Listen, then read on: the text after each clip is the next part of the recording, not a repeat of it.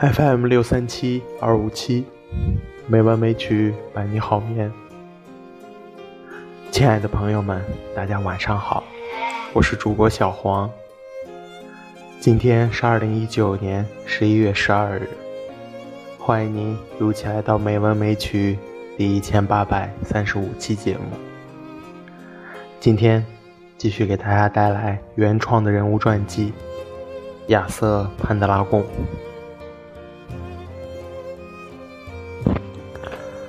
在莫德雷德担任代理国王期间，伪造了一封来自海外的信函，说亚瑟王已经战死。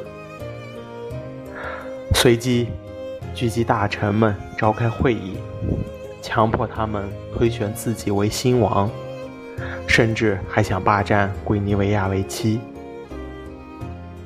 在听闻亚瑟王准备回军讨伐自己的消息以后，连忙在全国范围内宣传，说亚瑟王只知道常年征战，伤国伤民，而将自己树立成一个切实关心百姓疾苦、为民众们谋取幸福的形象。很快就召集了一大批反抗亚瑟王的人马。卡兰姆战役是亚瑟王传说的终结。这是一场基督教国土上闻所未闻的大恶战，双方激烈的交战，马匹相撞，剑矛冲击，伴随着恶毒的言语对骂着，展示着人类所有丑恶的样貌。双方激战了整整一天，放眼望去，尸横遍野。十万具毫无生机的躯体杂乱堆布着，天空映照着被染红的大地，仿佛在叹息，在哭泣。在空中盘旋着的食腐动物们鸣叫着，盘旋俯瞰着四季的大地，仿佛是在嘲笑着人们肮脏的本性。亚瑟王环顾四周，发现己方活下来的，除了自己之外，仅剩下两位骑士。同样的，在远方的死人堆里，亚瑟看见了孤身一人，用剑支撑地面，不让自己倒下的莫德雷德。亚瑟拿起长矛，向莫德雷德冲刺过去。莫德雷德挥起宝剑，向亚瑟挥砍而来。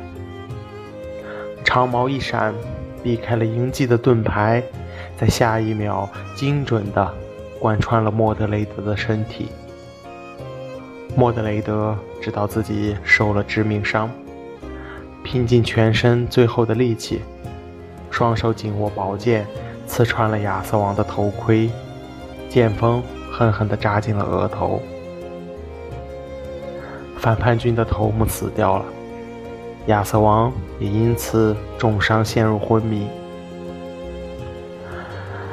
奄奄一息的亚瑟王在最后的骑士贝迪维尔的帮助下，来到一处安静的林间。他请求贝迪维尔拿好自己的圣剑，向前径直走去。当看到一潭湖水的时候，将剑丢进去，再回来。报告所看到的一切。贝蒂维尔拿起宝剑出发了，但又心想：这么好的宝被丢进水里，岂不是糟蹋了一件珍宝？于是将宝剑藏在了湖边的一棵大树下，回到亚瑟王身边，谎称自己已经把剑丢进了湖里。亚瑟问：“你当时看见了什么？”贝蒂维尔回答：“陛下，除了水和风波，我什么都没看见。”亚瑟回应道：“你一定是在骗我。你是一名忠诚的骑士，别舍不得那把剑了。”于是贝蒂维尔再次回到湖边。当他拿起那把剑的时候，又一次感到惋惜，忍不住再次把它藏了起来。看到贝蒂维尔归来，亚瑟问：“这次你看见了什么？”贝蒂维尔依然答道：“陛下，我只看见了起伏的水波，其他的什么都没看见。”亚瑟王发怒了：“你已经欺骗了我两次。你如果自称高尚的骑士，绝不会因为一把好剑而背叛我。再给我去一次，如果再欺骗我，我一定会亲手杀了你。”第三次来到湖边，贝蒂威尔终于下定决心，用尽平生力气将圣剑投向湖心。这时，水面突然伸出一只手臂，接住宝剑，并挥动了三次后，就沉入水中不见了。贝蒂威尔赶回亚瑟王的身边，将所见的一切告诉了亚瑟王。在亚瑟的请求下，贝蒂维尔背上国王向湖边走去。第四次到达湖边，这次的场景却大不相同。湖边停靠着一艘小船，船上有很多黑衣女子，以及三位王后模样的人。这三个人将亚瑟接上船，亚瑟躺在船上，头枕在其中一位王后的腿上。船开动了，向湖中央的方向渐渐消失了踪影。据说亚瑟王此行是去阿瓦隆中疗伤。英格兰许多地方的人都在传说，亚瑟王并没有死去。当不列颠再次迎来存亡之际时，他必将再次出现，带领不列颠渡过难关，走向胜利。阿瓦隆的山谷里，沉睡着。永恒之王，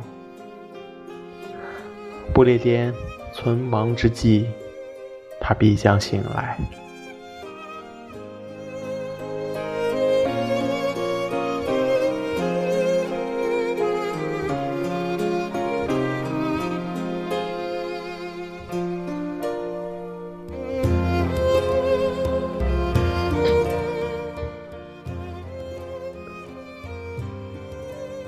今天的配乐是《骑士王的荣耀》，希望这悠扬的音乐能够伴您好眠。亚瑟潘德拉贡的故事到这里就结束了，下周同一时间，我们继续新的旅程。亲爱的朋友们，大家晚安。